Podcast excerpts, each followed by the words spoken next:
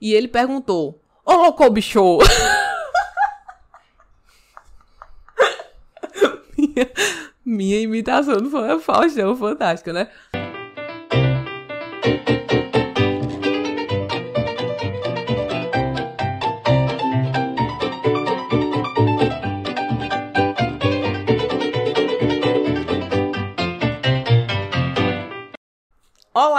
Está começando mais um Resenha e Dança. Eu sou Julia Dance, professora de dança e coreógrafa, e esse é o podcast para falar sobre o universo da dança com muita resenha, mas também papo sério. No episódio passado, a gente falou sobre conteúdo versus dancinha e toda aquela polêmica que está envolvendo usar o termo dancinha no diminutivo, sabe? Tirando uma ondinha com quem trabalha com dança ou com quem está querendo fazer conteúdo relacionado à dança. Trouxe uma perspectiva aí desse meu olhar enquanto profissional e as vantagens que eu vejo em utilizar a dança nas redes sociais. Tem sim muito conteúdo e muito estudo por trás. Veio muita gente conversar comigo no, no Instagram, tanto no Resenha e Dança quanto no meu, né, no Julia Dance. E surgiram temas muito importantes que dariam, inclusive, partes 2, 3, 4 desse, desse tema relacionado à dancinha no Instagram e no TikTok, né? Então tive comentários falando sobre realmente essa diminuição, principalmente da mulher também que faz conteúdo dançando e como ela é julgada. Então entramos aí também no lado do, do machismo, né? É, e também é, na questão das pessoas apelarem e utilizarem uma, uma, vulgaridade. Então a gente tem vulgaridade versus sensualidade, qual é o limite de sair na dança das redes sociais. E também eu recebi um comentário muito interessante falando sobre a questão da repetição das coreografias, né, dos dance challenges dance challenges que acaba tendo, né, alguns passos que vão repetindo e que não condizem muito com a letra. Essas críticas e esses comentários todos são super pertinentes e a gente pode até falar mais sobre isso depois. Mas o foco desse primeiro era realmente dar essa, esse tchan. Vamos abrir a discussão, vamos realmente parar de diminuir. A gente pode criticar, a gente pode falar de temas relacionados sem estar tá diminuindo o trabalho dos outros e sem estar tá diminuindo algo que é cultural nosso. Então, foi muito bacana esse tema, gostei muito. E o tema de hoje, ele é muito interessante também, tem um papo sério aí. A gente vai falar sobre trocar de área profissional. Isso eu entendo bem porque eu comecei em outra área. Eu comecei no direito, sou formada em direito e na metade do curso decidi trabalhar com dança. Meu amor pela dança não começou no, no curso, não.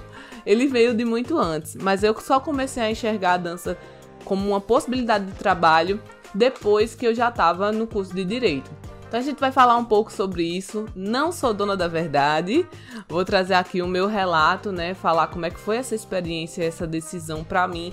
E se você tá em dúvida, tá pensando se troca ou não de áreas, quer começar a trabalhar com dança também, olha que bacana.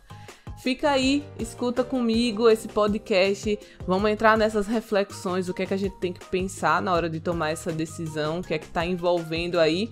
E se você já trocou é, de área, eu acho que você vai se identificar. Se não, tô esperando o seu comentário lá no Instagram, né? No arroba resenha dança e também no Gilia Dance, pra gente poder trocar essas figurinhas e saber um pouquinho é, da vivência de vocês. Ou não, talvez você queira só trocar de área profissional, tá tudo bem também, vai valer esse podcast para você, então fica comigo. Então vamos lá, né? O que é que aconteceu comigo, o que, é que foi a minha experiência, né? No ensino médio, eu tive aquele momento de decisão, né? Aquela pressão de que é que você vai fazer pro resto da sua vida? Escolha bem o curso que você vai você vai decidir aí, porque isso é muito importante. Então, eu fiquei com muita pressão, é, eu não sabia o que, é que eu queria fazer. Eu era apaixonada por português, então eu queria muito fazer letras português. Mas também tinha um, um, um lado assim, ah, você gosta de ler, por que, que você não faz direito? então, eu era muito estudiosa também e existia isso de faça direito, que você vai dar super bem, vai virar uma delegada, uma desembargadora. E falava todas aquelas grandes carreiras do curso que às vezes não tem relação nenhuma uma com a outra, mas dá dinheiro, né? Então tinha muito isso. Uma pressão interna gigantesca e também uma pressão externa do colégio, da família, enfim. Então eu realmente não sabia o que fazer, fiz até teste vocacional e acabei, assim, no final das contas, fazendo o vestibular para direito no terceiro ano. Antes eu até tinha tentado letras e tinha passado também, mas era o segundo ano. Enfim, eu ainda não tive a coragem de estar tá abandonando o colégio para começar o curso naquele momento e decidi fazer o terceiro ano, enfim, né? Então, quando eu passei no curso de direito, ai, passei por toda essa indecisão e quando eu cheguei no curso também não tive aquele ah, me encontrei né? Então, eu me dediquei muito ao curso, fiz monitoria, extensão, pesquisa, estágio, olha, tudo que você imaginar eu fiz nesse curso.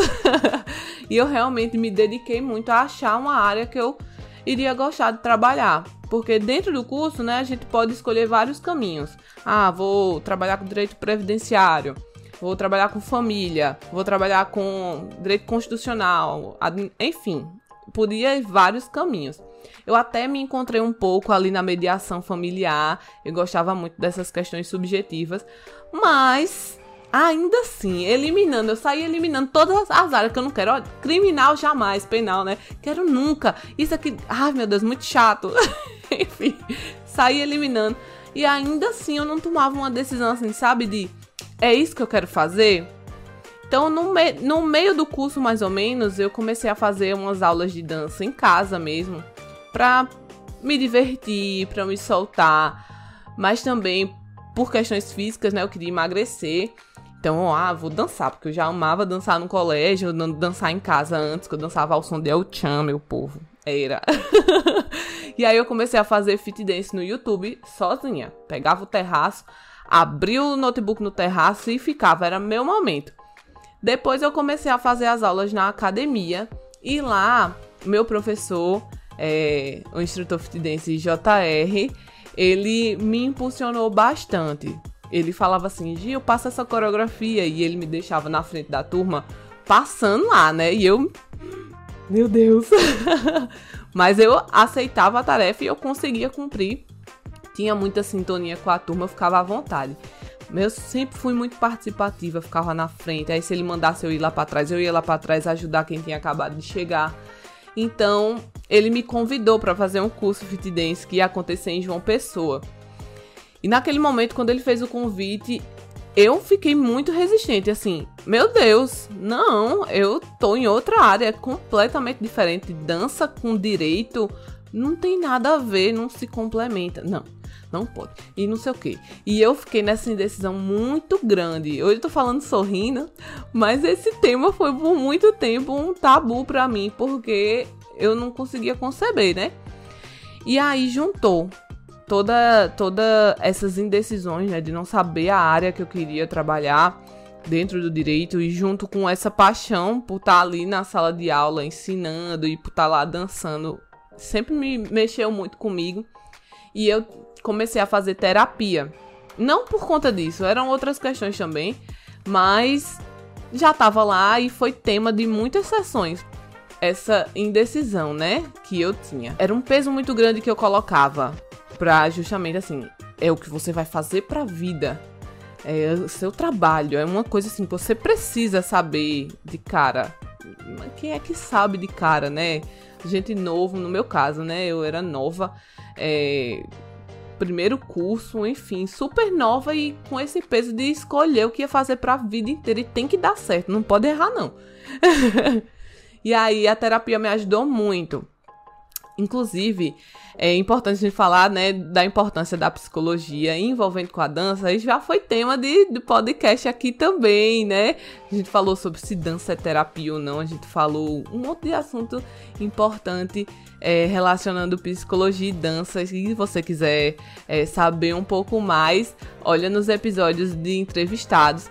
E o tema foi dança, psicologia e fotografia voltando.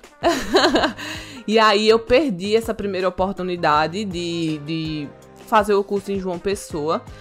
Mas foi necessário, porque eu tava realmente maturando a ideia, tava conversando sobre isso ainda, então não tava com 100% certa e convicta de fazer, né? Então surgiu a oportunidade de fazer o curso em Campina Grande. Logo depois, acho que uns 5, 6 meses depois, ou menos, eu não sei. Um tempo depois desse curso em João Pessoa, aconteceu o curso em Campina Grande e eu já tinha assim decidido que eu queria trabalhar com dança. Então, essa foi a primeira, a primeira decisão que eu tomei. É, eu posso trabalhar com dança. Eu gosto tanto, né? Eu gosto tanto de, do que eu tô fazendo aqui nas aulas, eu acho que eu vou me dar bem. Aí depois eu fui colocando outros obstáculos. Ah, e o dinheiro do curso, porque eu era eu estagiava, recebeu o que? Uma bolsa de 500 reais, fazia a terapia escondida, então eu já pagava a terapia. era assim, né? Não tinha tanto dinheiro assim sobrando para investir. Aí minha irmã foi e me ajudou com o dinheiro do curso. Então já um obstáculo já foi quebrado, né? Ah, e o som? Como é que eu vou dar aula? E como é que eu vou conseguir turma? E não sei o que, não sei o que, não sei o que. Eu ia colocando um monte de, de barreira, sabe? Só que a barreira mais importante era: você quer fazer? Sim. Então é sim e o resto você vai dar um jeito que foi o que eu fiz. Então eu fui fazer o curso em Campina Grande, super tranquila, fiquei assim, nervosa. Super tranquila não, né? Eu me, me contradizendo. Fiquei um pouco nervosa, mas em paz com a decisão. Então o curso foi muito gostoso de se fazer. Eu não senti aquela pressão gigantesca e eu realmente senti que ali era o meu lugar. Então, nem passei muito tempo nas avaliações, né, na parte prática, já fui passada direto e consegui o meu certificado. Isso foi em 2016 e desde então é, eu atuo como instrutora fit dance aqui na minha, na minha região e comecei a trabalhar com a dança por completo. A fit dance foi minha porta de entrada. Certo, Gil. E aí, né? Você tomou essa decisão, tá aí maravilhosa dando suas aulas, se sentindo muito. Como é que é a palavra? Ah, qual a palavra? Realizada, é. Se sentindo realizada, né, no seu trabalho, com muitas conquistas. Mas e aí? E se. Quais são os pontos que a gente tem que analisar se a gente quiser trocar de área? O que foi assim? O que é que tu pode ajudar nesse sentido? Então vamos lá, né? Existem muitos fatores que vão influenciar nessa escolha. Olha, no meu caso, eu estava trocando de direito para dança. E existe no imaginário da sociedade, né, como um todo, que existem uns cursos que são importantes, que dão dinheiro, que não sei o que, não sei o que, não sei o que lá. A gente sabe que tem. Quais são? Direito, medicina, engenharia. Você faz um negócio desse, o povo já olha diferente para você. então, trocar direito, que é o que o povo diz que é por dança, que é um, algo que é culturalmente é, trabalhar com arte não é tão valorizado. E eu não sei se vocês lembram, né? É, teve um caso de uma ex-BBB que foi ser entrevistada no Faustão logo após ser eliminada e ele perguntou: Ô louco bicho! minha, minha imitação do Faustão fantástica, né? Ô louco, bicho, e aí? Quais são as propostas? O que é que vai fazer no trabalho? Vou abandonar essa imitação, não. aí ela foi e respondeu. Então, eu tô recebendo várias propostas, vou analisar esses trabalhos. E se tudo der errado, eu viro bailarina. E apontou pro balé dele. Minha gente, e se você não viu esse meme, isso repercutiu e foi gigantesco. E é sintomático da gente, né? Da nossa sociedade. As pessoas acham que, não, se nada der certo, eu vou vender minha arte na praia. Se nada der certo, eu viro bailarina do Faustão. As pessoas não valorizam quem trabalha com arte. Acha que não é um trabalho. Então, a minha troca do curso de direito para trabalhar com dança, eu pensei muito sobre isso também, porque eu tinha medo do que as pessoas iam falar pensava muito sobre, meu Deus, as pessoas vão me julgar muito, o que é que vão pensar de mim, não sei o que. Também tinha um medo do que a família ia pensar sobre isso, porque eu tava, queira quer não, era uma coisa assim que meus pais sonhavam. É, ficaram muitíssimo felizes quando eu passei pro curso de direito. Então, tinha aquela, aquele receio, né, da, de quebrar essa expectativa que foi criada. Então, é, isso é um ponto que a gente tem que pensar, né? Então, começa a se concentrar em si mesmo e tirar um pouco esse pensamento de do julgamento das pessoas e sim do que você quer, do que você quer fazer e a área que você está pensando é, em trabalhar vai influenciar. Por quê? Se fosse o contrário, se eu trabalhasse com dança e estivesse pensando em cursar direito, esse julgamento já não seria tão grandioso assim, tão impactante assim, porque as pessoas ainda têm isso com as áreas. Então talvez fosse mais aceito se eu falasse que ia deixar de dançar, de trabalhar com dança, para poder me tornar uma advogada, por exemplo. Outro ponto é também a idade, né? É, exige, no meu caso, eu não sofri muito com, quer dizer, eu ficava naquela de, de dizer assim: ah, mas eu tenho que acertar de primeira, porque se eu trocar agora eu vou ficar muito velha. Só que na minha cabeça, é, isso era muito importante, mas eu era nova. Eu não conseguia entender que eu era nova ainda, sabe? Imagino que uma decisão para uma pessoa que tem, sei lá, 50 e poucos anos, já tá com uma carreira já estabelecida e quer trocar de área, vai, vai ter um impacto muito maior. Porque essa pessoa já, já provavelmente sustenta casa, família, filhos. Então, a decisão de troca de área profissional, nesse caso, vai ter muito mais peso. Ágil quer dizer que não pode trocar? Lógico que não. Se você não se sente bem na área, na área que você está trabalhando, ou até se sente bem, mas você sentiu que não, tô querendo arriscar, né? Eu tô querendo vivenciar outras experiências e talvez me descobrir em outra área. É isso. Se você tem essa, essas, esses pensamentos e você quer trocar, eu super incentivo. Mas não deixa de ser difícil.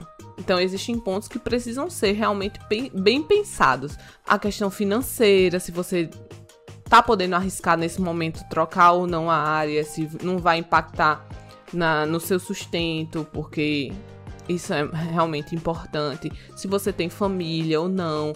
É, a gente também não tá tomando uma decisão de supetão, né? Ah, vou desistir, troquei. Pense direitinho em todos esses pontos e tome essa decisão arcando com essa responsabilidade, porque essa decisão é sua. E por que, que eu tô falando isso? Porque por muito tempo eu fiquei assim, culpando os outros pela minha decisão de começar a fazer o curso de direito. E eu não percebia que existe uma responsabilidade minha. Eu, eu não fui obrigada a fazer minha matrícula, em começar o curso de direito, em decidir no meio do caminho trabalhar com outra área, mas também continuei, porque eu terminei o curso de direito, fiz OAB, ninguém me obrigou a fazer isso. Então, por muito tempo eu culpava assim, ah, era pra ter começado na dança mais cedo, e não sei o que, não sei o que, não sei o que lá.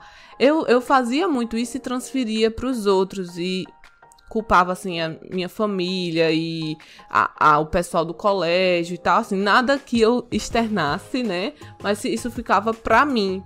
E eu fui trabalhando isso. Quando eu percebi que a responsabilidade era minha e que eu realmente tomei essa decisão, eu precisava aceitar as consequências dessa decisão, isso foi muito mais facilitado. Então, contei aí um pouquinho para vocês da minha experiência. Eu tô muito feliz de ter falado sobre isso como eu disse, era um tabu para mim. E tô animada para o que esse podcast nos reserva aí no futuro, né? É, muito obrigada por ter ficado até aqui. Aguardo seu feedback lá no Instagram, arroba e Dança, e também no arroba Juliadense. Vamos trocar essa ideia, tá? Se quer trocar de área ou se já trocou, eu quero saber um pouquinho da sua história, tá bom? Um cheiro, meu povo, e até o próximo episódio.